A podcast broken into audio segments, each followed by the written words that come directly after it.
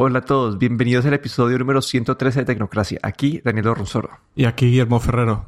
Bueno, en el episodio de hoy vamos a hacer tratar de hacer un repaso porque hubo muchos, muchos anuncios en el, en el WWDC. Pero antes de empezar quería hablar de nuestra quiniela, de nuestro draft. Y creo que quedamos más o menos en, un, en empate. Si, si conté bien, pareciera que quedamos, quedamos en un empate 4 a 4 definitivamente las apuestas que en donde nos fue demasiado mal, especialmente a mí, fue en las de hardware, porque no anunciaron ni un solo pedazo de hardware, además del kit de desarrollo. Entonces quería pues mencionar eso. Y no sé, pues saltemos a... No, yo, solo comentar que parece que últimamente, creo que también el año pasado, pues que el WWDC se, se están eh, enfocando en eso, solo lo que es el, el software puramente y no sé si esto va a ser pues una, una tendencia, ¿no? Que no hagan anuncios de hardware ya en el WWDC. Pero bueno, eso aparece este año, ha sido por lo menos así. Yo creo que esto va a ser más una tendencia que se quieren concentrar en, en lo que realmente es el WWDC. Sí, también pues porque tenían demasiado que anunciar, además de que este año no tuvieron audiencia que pudieron empacar como demasiadas cosas en, un, en, dos horas. Entonces eh, había, hubo pues menos tiempo de lo normal para, para anunciar algo de, hardware. Entonces yo empecemos por, por iOS 14. Aquí ya como, como yo ya tengo el beta instalado. El beta no tiene todavía todas las funcionalidades que anunciaron, pero está mucho, mucho más estable que el año pasado como siento que este año los cambios han sido más cambios cosméticos que, que de como funcionalidad o, de código base. Entonces en iOS 14, a ver, yo quiero pues ahí voy a empezar a mencionar y, podemos, no sé, si después hablamos a profundidad de algunos porque son demasiadas cosas. Pero lo primero es que han rediseñado el home screen por fin. Esto lo habíamos mencionado en el episodio anterior. Y el nuevo home screen básicamente tiene dos funcionalidades nuevas. Uno, que puedes poner widgets eh, eh, de, información, como un widget con fotos, un widget con tu calendario, un widget con, eh, con la temperatura, la batería de tus diferentes dispositivos, widgets inteligentes que tratan de cambiar y mostrarte información que cree que, que quieres ver en ese momento. Y también han puesto como que el app drawer que tiene Android, pero es como una, una pantalla con, con las apps organizadas en, diferentes folders y una lista de las apps si quieres verlas. Esto me parece bueno porque yo antes de esto yo estaba como haciendo, haciendo básicamente lo mismo. Yo tenía como que mi pantalla principal de mi pantalla principal de, del celular era como que los, los, los iconos que yo accionaba y de segunda pantalla eran puros folders con todos los otros apps ahí. Y obviamente yo nunca metí esos folders porque no iba, a encontrar nada, sino que utilizaba la barra de búsqueda para encontrar las otras apps que quería. Entonces es una forma de, organizar un poquito más mi celular y, y, lo he estado utilizando hasta ahora y me ha parecido pues una buena implementación y sí, sí sé que es una copia de lo que estaba haciendo Android. Eh, pues eh, no, en esos cambios del home screen eh, yo creo que esto ha sido digamos el, el cambio más grande se habían filtrado ya alguna información, pero bueno, eh, lo único que comentar es eh, que estos widgets parece que, no son muy interactivos, he oído decir. Eh, que básicamente cuando aprietas pues abre la aplicación, no se puede hacer más en el widget. Y las listas, pues como tú dices, yo también sigo un sistema muy parecido al tuyo, solo tengo una pantalla y en ella tengo carpetas, así es que este, esto de listas me va a venir bastante bien. Listo, y sigamos en la lista. Eh, Siri es más inteligente. Esto lo habíamos hablado en varios episodios anteriores, que era una súper necesidad. Y habíamos hablado de la velocidad de transcripción y todo eso. Y justo pues aclararon eso. Ya lo he probado y es bastante rápido. Y ahora lo que puedo hacer es que ya Siri, pues la transcripción está, es más rápida. Hay un app de traducción que vos hablas sobre un idioma y te traduce a otro idioma y es bastante rápida y tiene un modo de dividido de pantalla que, que, que vos puedes estar hablando con una persona y la otra persona va viendo lo que vos estás hablando y después la otra persona habla y te va traduciendo a vos. me pareció interesante. Obviamente esto es algo que ya, pues, que ya hay en Android que hace Google. Y la otra parte es que ya ahora Siri no te ocupa la pantalla completa, sino que será un, como que un loguito en la parte inferior. Y, y así no, no, no perdes el contexto de lo que estabas viendo. Acá todavía tengo pues simple, una implementación, pues tengo como sentimientos encontrados porque aunque sale en la parte, parte inferior, no puedes accionar el resto de la pantalla, solamente puedes ver. Entonces no sé si sea la mejor implementación o no. Entonces ese es un punto. Pero sí, como que Siri está, es más inteligente. También dicen que, que, la, que, el, que la base de datos de, de conocimiento también la han crecido como que 20 veces. Sí, aquí mm, a mí me ha quedado un poco de duda porque en, mm, supongo que todas estas mejoras en sí también repercutirán directamente al HomePod, aunque no se habló mucho de, o creo que ni se mencionó el HomePod durante el keynote, pero espero que todo esto también lo veamos en, el HomePod. Listo. Eh, eh, mejoras a mapas. Estas pues eh, mejoraron a mapas, pero son como que en poquitas ciudades, en, poquitas partes del mundo. Entonces no creo que esto vaya a impactar a la mayoría de usuarios. Por eso no me atrajo mucho. el car key. Básicamente Apple va a tratar de que sus celulares actúen como llaves para carros. Inicialmente utilizando NFC. Entonces vos pones, te acercas a la puerta del carro y, entonces el NFC hace desbloqueo y después lo pones en una consola dentro del carro y ahí ya usando el NFC el carro el, celular actúa como llave y en un futuro la idea es utilizar ese chip U, eh, el ultra wideband, el U1 que hablamos el año pasado que no había muchos usos claros para él. Pero ahorita el uso, básicamente que esto como puede detectar también la posición relativa a otros aparatos, el, este chip va a poder ayudar a decir, listo, esa persona está dentro del carro, entonces con eso ya puede detectar que estás dentro del carro y puedes prender tu carro. Esto por ahora solamente funciona como que en un, carro de BMW, dicen que están en, charlas con BMW y Ford. Entonces, una vez más, es una actualización interesante, pero eh, solamente va a funcionar con unos pocos carros, entonces también es un impacto como que bastante limitado para la gente. Otra funcionalidad que le pidieron prestada a Android fue la parte de App Clips. Android había, hablado de esto, creo que en el, en el con, su anuncio de Android 10, que eran como que pedacitos de apps. Y aquí Apple lo ha hecho. Eh, estas App Clips como básicamente te deja accionar con las funcionalidades más importantes de cada app sin tener que bajar el app entero. Entonces ellos están en el ejemplo de hay muchos parquímetros digitales hoy en día y que son cada compañía tiene uno diferente. Entonces vos tenés que bajarte el app del, parquímetro y poner tu método de pago, etcétera, etcétera. Básicamente la idea de esos juegos es que puedes accionar este app clip eh, basado en un código QR, en un código NFC y te abre y, abre una versión pequeña del app, del app y puedes interactuar con este app sin tener que bajártelo, sin tener que abrir una cuenta separada, eh, sin tener que meter tu método de pago. Entonces es una forma de esas apps que son transaccionales y toca ver qué hacen los, desarrolladores más creativos con esta funcionalidad porque me parece interesante, especialmente porque yo tengo un resto de apps que, que son apps que uno utiliza como que, no sé, como apps de, de, los, de las aerolíneas, que uno las utiliza para hacer el, el móvil check-in y después para usarlo como para tu pasabordo en el avión, pero no los utilizas para nada más. Entonces siento que hay bastante potencial para esta función de App Clips, pero pero toca ver cómo, pues, cómo lo implementan y qué, cuál es el rango de uso que en verdad va a tener esta, esta funcionalidad. Yo creo que estos app es una de las cosas más importantes que ha habido en iOS 14. Honestamente creo que va a ser una mini revolución, ¿no? Eh, vamos a ver, eh, con eso también lo que quieren es como disparar el número de aplicaciones o de, para cualquier servicio. De hecho, han dicho que cualquier eh, cualquier servicio que está registrado en la aplicación Yelp también tendrá este soporte para clips. Pero yo creo que, eh, como tú bien dices, eh, esas aplicaciones que hay gente que las tiene en una, en una carpeta escondida, yo básicamente las descargo solo cuando las tengo que utilizar, como sobre todo las de las aerolíneas, y las borro cuando no tengo que utilizarlas.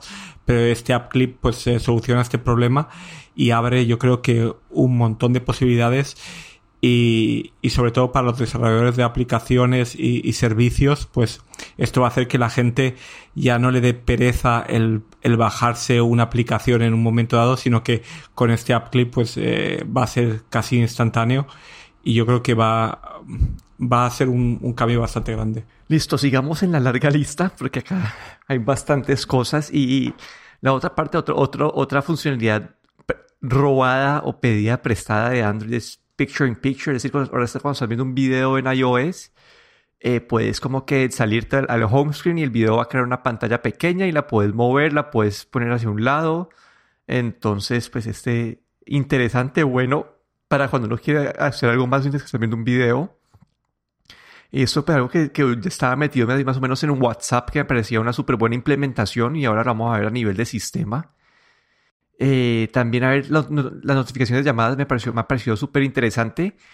Tengo sentimientos encontrados. Cuando estás utilizando el celular y te, te llega una llamada, te sale como una notificación y pues como que accionar la, la, notificación. Entonces no, no te ocupa la pantalla completa, pero para algunas personas que puede que sea menos probable que vayan a ver esas notificaciones de llamadas.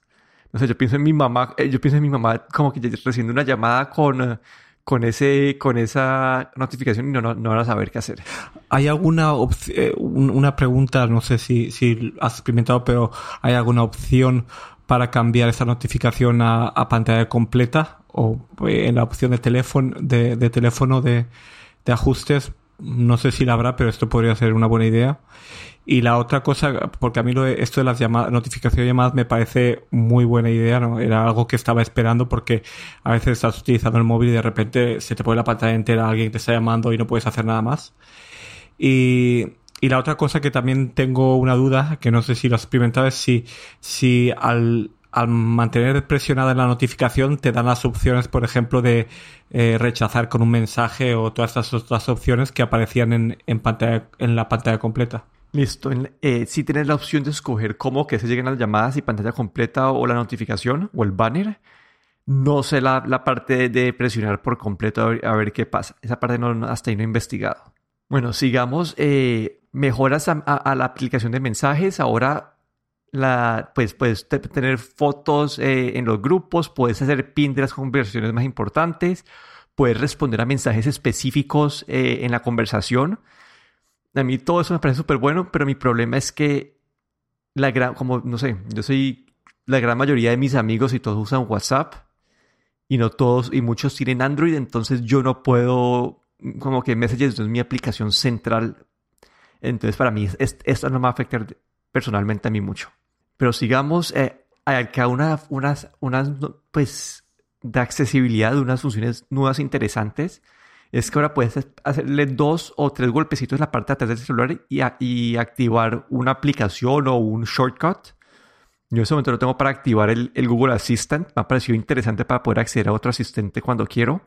También hay una forma de, para la gente que pues, es, tiene, pues tiene problemas de audición o digamos que estás, no sé, estás con los, audífonos que cancelan el sonido y no vas a escuchar el timbre de la casa, tiene este, esta forma de que reconoce diferentes tipos de sonido y te da una notificación en el celular, digamos, si escucha eh, el agua corriendo, si escucha pues un timbre o una alarma, te, dice, escuch, puede que haya escuchado eh, agua corriendo y te llega una, una notificación al celular.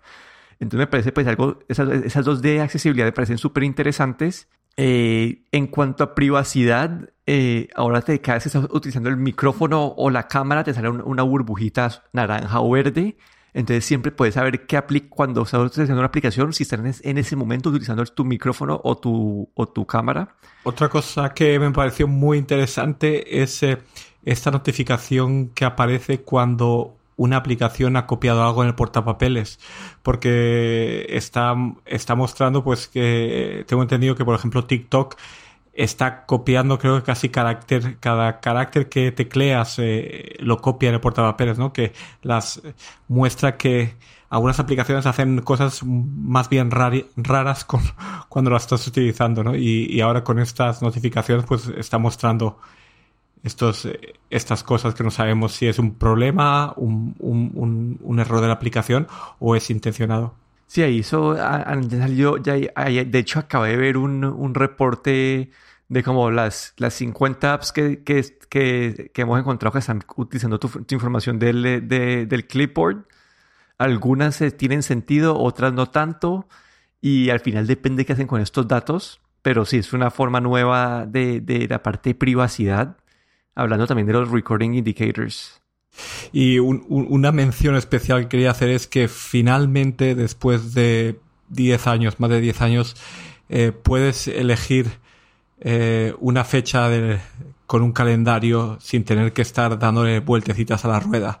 Que creo que esto era algo que, que venía haciendo falta ya desde hacía muchos años y que no, no entiendo cómo Apple no lo había hecho antes. Eh, muchas aplicaciones de calendario habían optado por hacer su propia implementación para elegir eh, fechas, pero parece que finalmente pues eh, han cambiado esta ruedecita para elegir la fecha del calendario y, aparece un calendario de mes completo. Sí, esa, esa todavía no, no, no, me he registrado en nada, entonces todavía no lo he podido probar, pero puede ser una mejor forma de interactuar con las fechas. Bueno, y creo que lo más importante de todo esto de anuncio es que va a funcionar con el iPhone 6S en adelante, es decir, con los celulares que salieron en el 2015, es decir, que esta sería la, la cuarta actualización, 16, 17, 18, 19, 20, ah, no, la quinta actualización que recibe ese, ese celular. Es decir, que no sé, yo hice, bueno, tuve un análisis de, de, los, de los celulares. Y en el mundo Android son como que una o dos actualizaciones de, año, pues.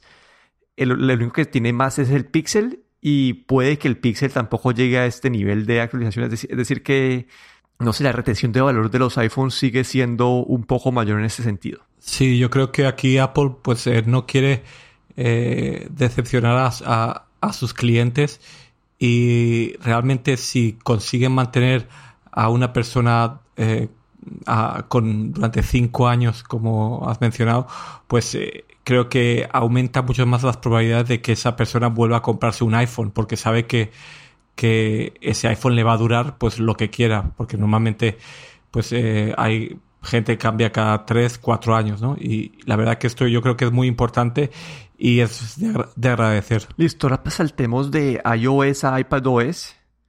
Aquí la verdad los cambios siento que fueron mucho más, más pequeños. Eh, muchas de las que acabamos de hablar de iOS van a llegar también a iPadOS. Pero hablaron de tener apps de efecto, eso es algo que habíamos hablado en el episodio pasado. Y es a poder escoger tu app de email y de navegación, eh, perdón, de...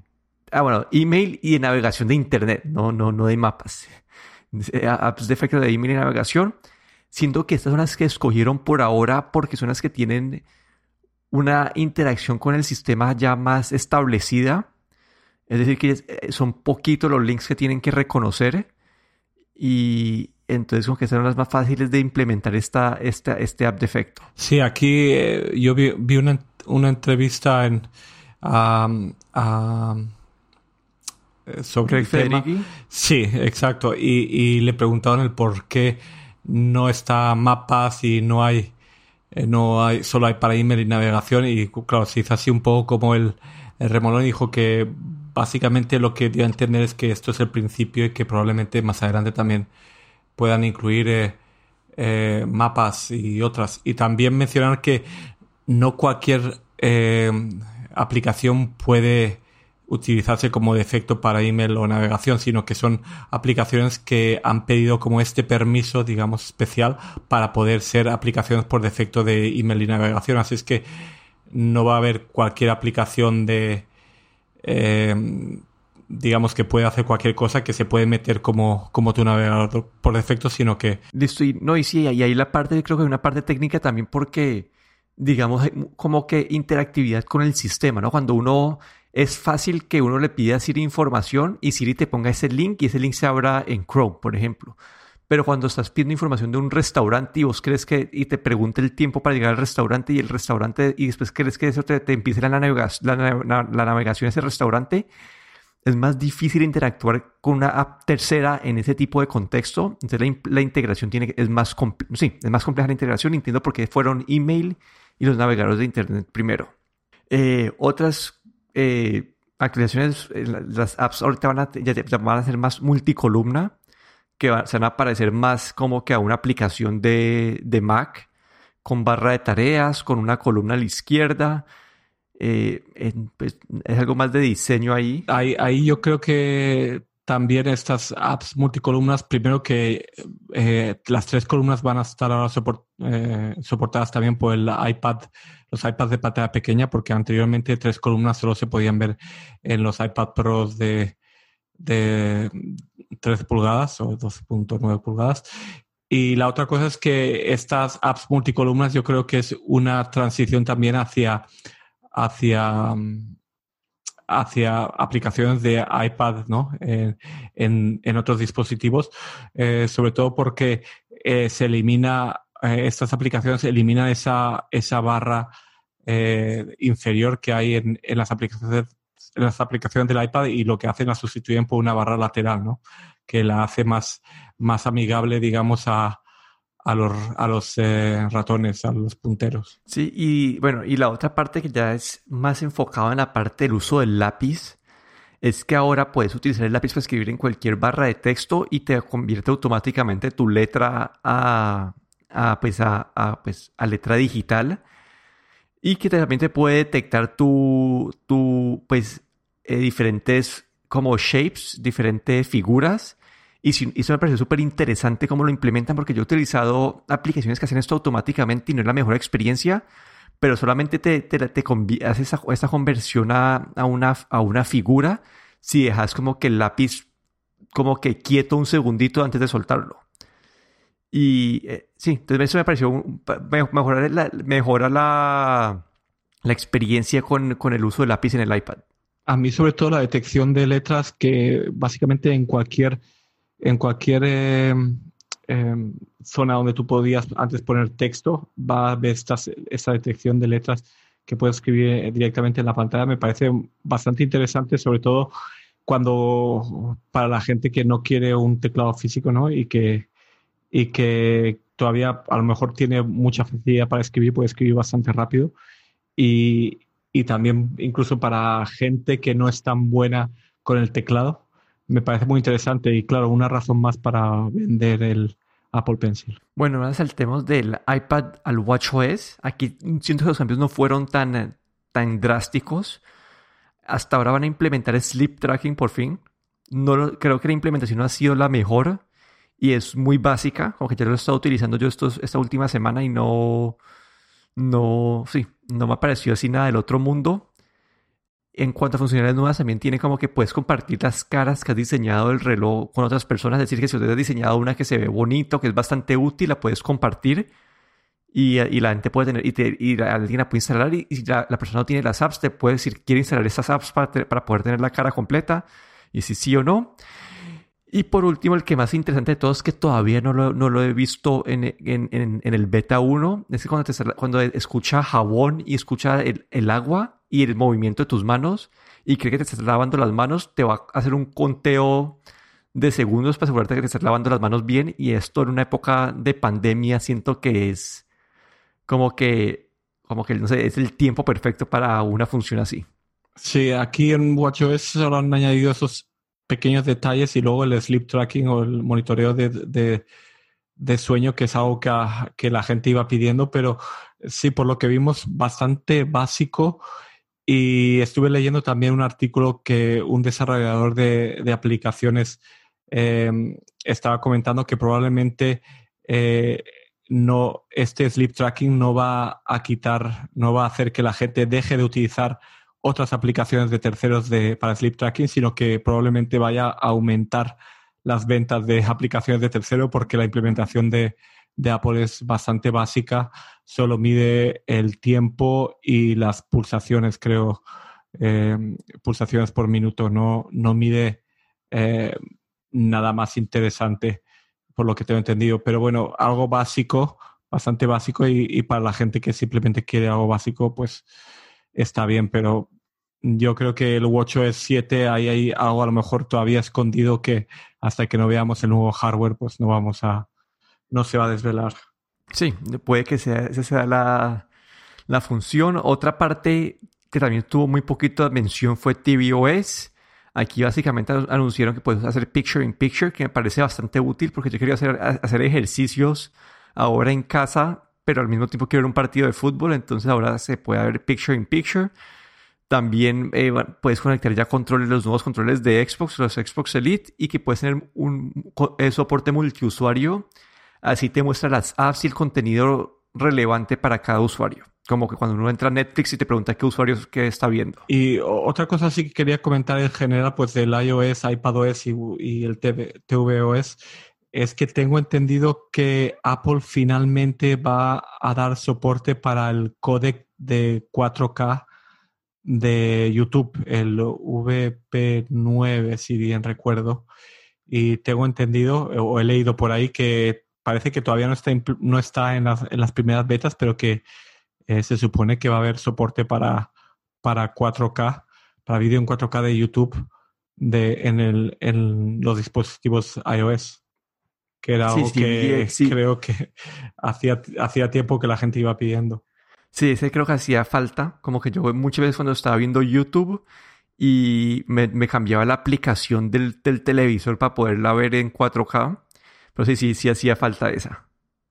Sí, a mí me pasa lo mismo.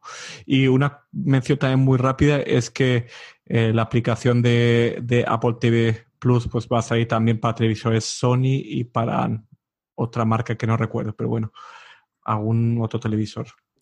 Listo. Ahorita también, así antes de, entrar al tema más grande de todos, quería mencionar los AirPods, que los van a actualizar con una forma de, de, autocambiar entre dispositivos, que si detecta inteligentemente que te, te estás conectado, o sea, al iPad y te entra una llamada del celular, puedes contestar, eh, te cambia el sonido del celular, o si estás en el computador y te entra una llamada del celular y te cambia el celular. Todavía no lo he podido vivir y probar en estos días este auto switch, y la otra parte también es la de Spatial Audio, que pues una, un codec o una forma nueva de, escuchar, que usa los acelerómetros para saber si estás en, en, qué dirección estás viendo la pantalla, digamos, del iPad, y si te mueve la cabeza se mueve el sonido para que el sonido quede en el mismo lugar. Interesante, todavía no lo he podido probar. A mí lo del auto switch me hacía falta porque yo decía, ¿por qué Apple no puede saber si si mi celular está apagado porque sigue conectado al iPad o si mi iPad está apagado y prende el celular porque no, no sabe Apple que mi iPad está apagado porque, no, porque me tengo que cambiar la conexión manualmente. Y a mí eso es algo que me pasa muy a menudo entre el Mac, el iPad y el iPhone.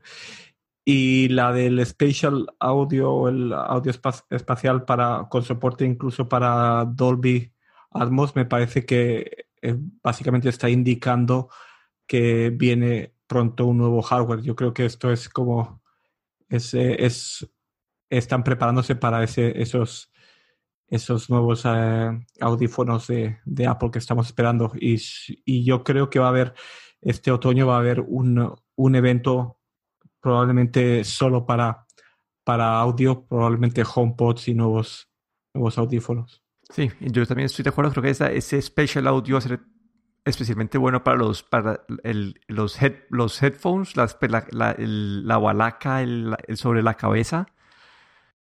Listo. HomeKit eh, van a tener un modo de, de, de, para las luces que sea como que se adapta dependiendo de la hora del día. Me parece chévere. Todavía no está, no, se puede utilizar.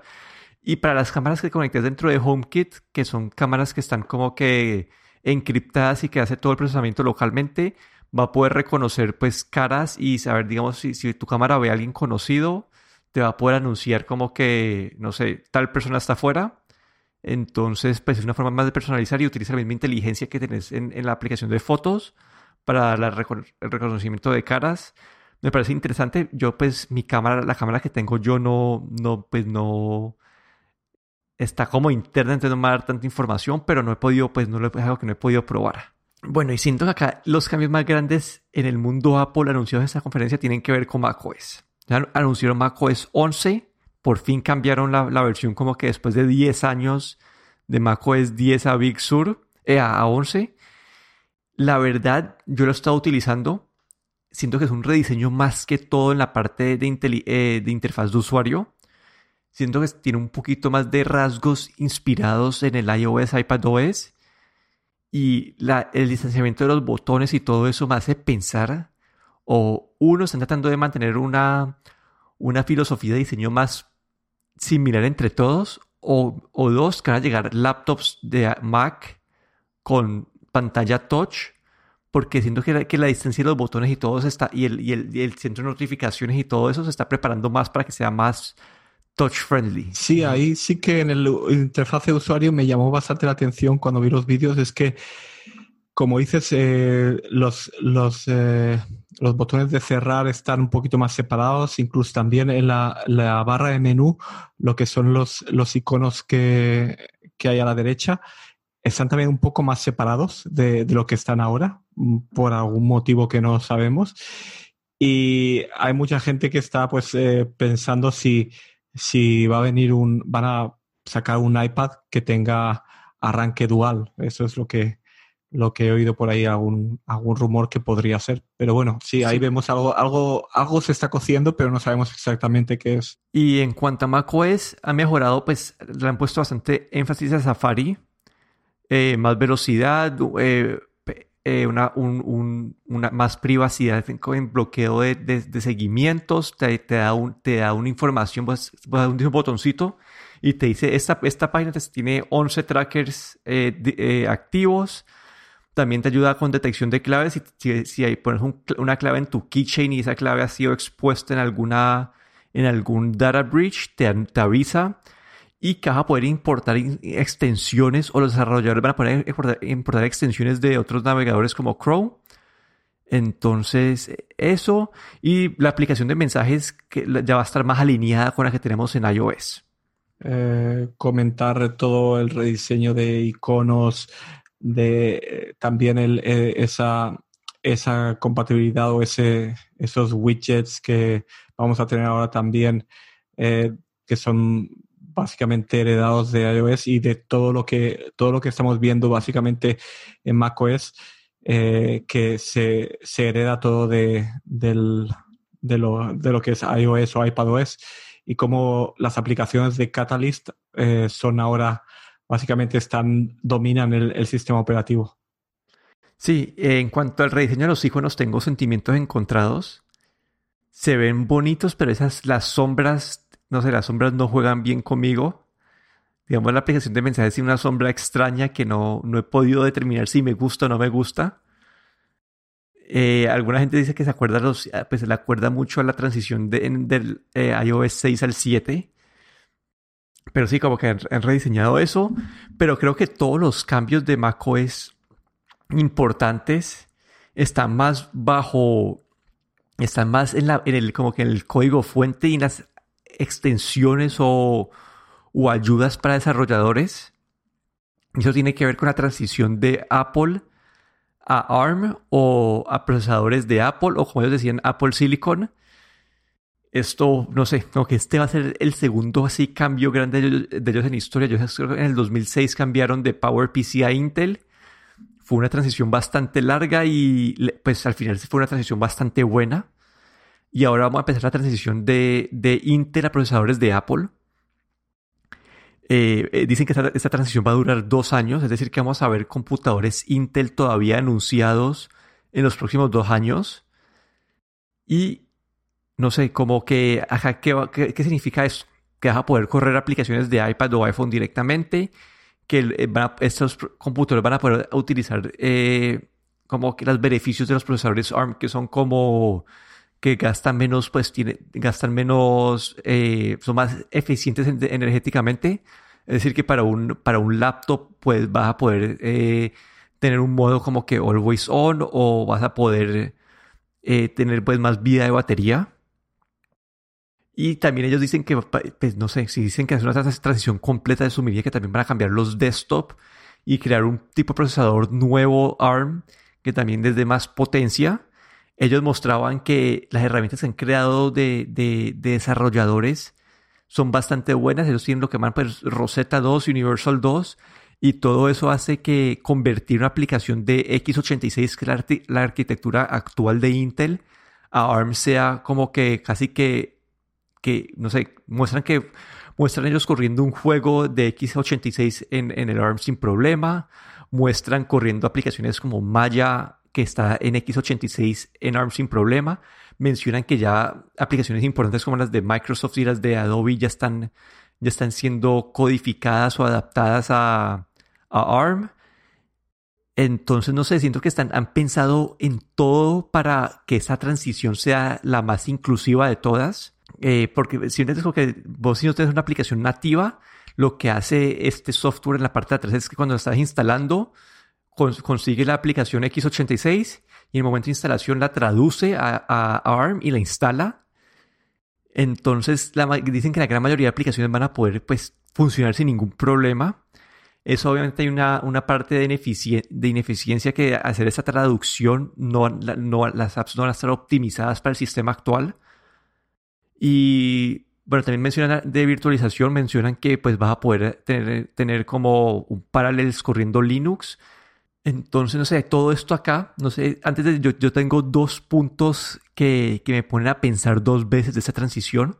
No sé vos si que antes de, entrar en esos puntos negativos, eh, si tenés algo vos que de hablar de esta transición a ARM. Eh, pues, hablando de la parte positiva, pues eh, lo de aplicaciones del iPad sobre todo, porque habíamos visto que Mac o Apple siempre había intentado como atraer a los, desarrolladores hacia Mac, pero mm, yo creo que no lo ha conseguido. El Mac App Store sigue siendo bastante floja y, esto eh, con estos eh, con esta transición pues nos da inmediatamente acceso a todo el catálogo de iOS que es interminable aplicaciones, por ejemplo, como de Netflix, que no, no existe para macOS y la gente estaba esperando que con Catalyst sacasen y Netflix ha dicho que no, que no van a sacar, pues con estos Apple Silicon eh, inmediatamente tendremos una aplicación de Netflix para, para el Mac, ¿no? Y así, pues, un, número infinito de, de, aplicaciones. Me parece que tiene bastante sentido también desde el punto de vista de, de lo que es eh, de desarrollo y lanzamiento de nuevos productos, porque como habíamos comentado, creo que hacía unos episodios, eh, Apple tenía ese problema de tener esa dependencia de una tercera compañía, que en este caso era Intel, y de su roadmap y de si habían retrasos con los procesadores Intel, pues eh, ellos también tenían que retrasar tal vez sus productos. Entonces, esto le quita esa dependencia y básicamente ahora, después de cuando acabe esa transición, pues Apple va a ser completamente independiente desde el punto de vista tecnológico. Bueno, y ahora los lados negativos. el primero es que ellos no mencionaron Basecamp, o perdón, Bootcamp en su presentación, que es Bootcamp lo que uno utiliza para hacer dual boot a Windows, por ejemplo. Yo en este momento, como que ayer estuve jugando, ayer yo tengo un disco duro externo con una partición de Windows y cada vez que quiero pues eh, jugar, jugar juegos, valga la redundancia, eh, yo lo que hago, yo hago, boot en mi, en mi, en mi partición de Windows y pues juego ahí los juegos que solamente están disponibles para Windows sin ningún problema. Antes hacía eso también para aplicaciones, no sé, como que plugins de Excel que solamente están disponibles en Windows, también hacía esto. Entonces ellos al no mencionar Bootcamp, básicamente uno no va a poder correr eh, una versión de Windows x86 en, en, los Macs nuevos con procesador ARM. Ahí hay, pues, ellos creo que ellos creo que están conscientes de esto y Windows ya tiene una versión ARM de Windows. Entonces se podría utilizar eso. Pero esa versión ARM de Windows que vimos en, en unos laptops de ellos, en, creo que el año pasado, no es la mejor en cuanto a desempeño. Entonces no sé si, si jugar juegos sea buenos, eh, sea bueno en esa, en esa plataforma. Entonces, ahí mi primer punto es, bueno, yo creo que Windows va a sacar, eh, que vamos a tener este, esta, este, esa virtualización de Windows para ARM, pero los juegos me quedan con un, con un asterisco. Entonces, si, si alguien es de los poquitos que utilizan su Mac para, para jugar eh, en Windows, pues va a tener ese problema. Y la otra duda que me queda a mí es, en esa transición de dos años, si uno, si sale un computador Mac eh, un, con Intel, ¿lo deberías comprar o no? ¿Por qué? Porque en este momento siento que los desarrolladores van a estar obligados a crear dos versiones de, las aplicaciones, porque, no sé, si tienes computadores desde, desde el 2013 que, que tienen, que tienen eh, Mac OS 11 y del 2013 3 al 2020 son computadores Intel, es decir, que hay una, gran base de usuarios con procesadores Intel y los nuevos van a ser los, los, los de ARM. Entonces creo que los, no sé, no, no, sé si, si, si uno puede seguir comprando los Intel o no, porque, pero no sé, no, sé qué pensar. Como que ahí estoy confundido porque puede que lo compres un, un Intel y sientes que te vas a quedar eh, como sin apoyo de las aplicaciones, pero en el, otro sentido, al, tener una base instalada tan grande de usuarios, los desarrolladores no las pueden abandonar a, Intel por completo. Entonces, no sé, como que siento esta, esta confusión estos dos años, sabiendo que esta transición ya es algo real, si uno quiera esperar a comprar los computadores con procesadores de Apple o seguir comprando Intel. Sí, esto a, mí me, me, ha llamado bastante la atención, sobre todo cuando eh, fue principios de este año o finales del año pasado, cuando se presentó el Mac Pro, ¿no? Basado en, en Intel. Y este era un ordenador que habíamos, eh, había gente que, había, que llevaba años esperando, ¿no? Y ahora eh, se anuncia este Mac Pro y al poco tiempo se anuncia esta transición a, procesadores de Apple, ¿no? Esto me deja, pues, eh, me ha dejado un poco sorprendido, ¿no? ¿Por qué no haber esperado a, primero a, hacer este anuncio y luego ahí sacar un Mac Pro eh, basado en este Apple Silicon? Es una, una, una cosa, una cuestión o una pregunta que me deja un poco así sorprendido.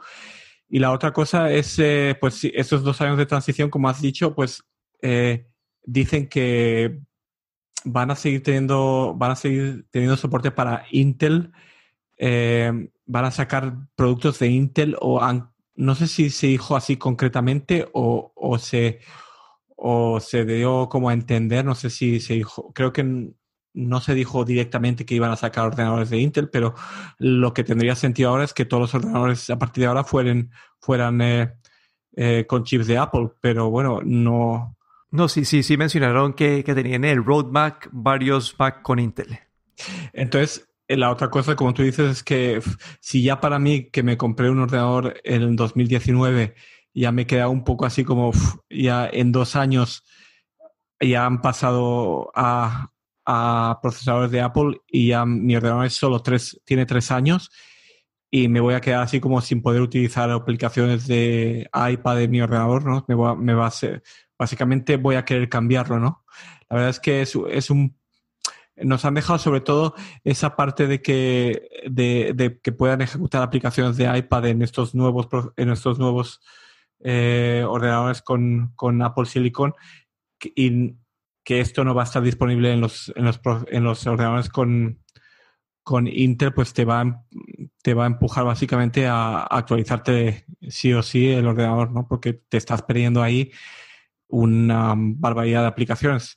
Claro que desde un punto de vista empresarial, pues no, no es algo que sea a lo mejor muy importante, pero desde el punto de vista de, de usuario personal, pues sí que es algo bastante grande. Sí, yo, yo quedé con esa, con esa, porque yo te había dicho en algún momento que cuando saliera el, el iMac nuevo lo quería, pero ahora quedo con esa duda de si debo esperar, no debo esperar, porque no sé, como que en un lado el, un iMac con Intel C que los desarrolladores lo tienen que soportar por muchos años porque la base instalada eh, Intel en ese momento es demasiado grande y no puedes abandonar como que al 90%, al 90 del mercado como que solamente porque hay algo nuevo. Entonces esa parte me deja tranquilo y el, y el X86 pues lo, puedo, lo puedes seguir utilizando para, para correr Windows.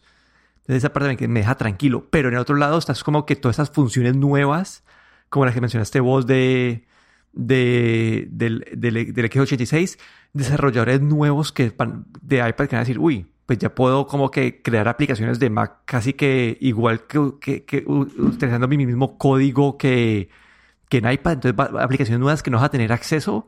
Entonces esa parte me pone a confundir, me confunde a mí un poco si uno debe esperar si es comprar, de, si es comprar Intel o no. Como que queda con, quedo con esa espinita ahí sin saber qué hacer. Yo diría que si, si, tú, si no necesitas el, el Windows, el Bootcamp, que es algo, por ejemplo, que yo no utilizo para nada, yo me iría directamente a por, a por eh, uno con procesador de Apple.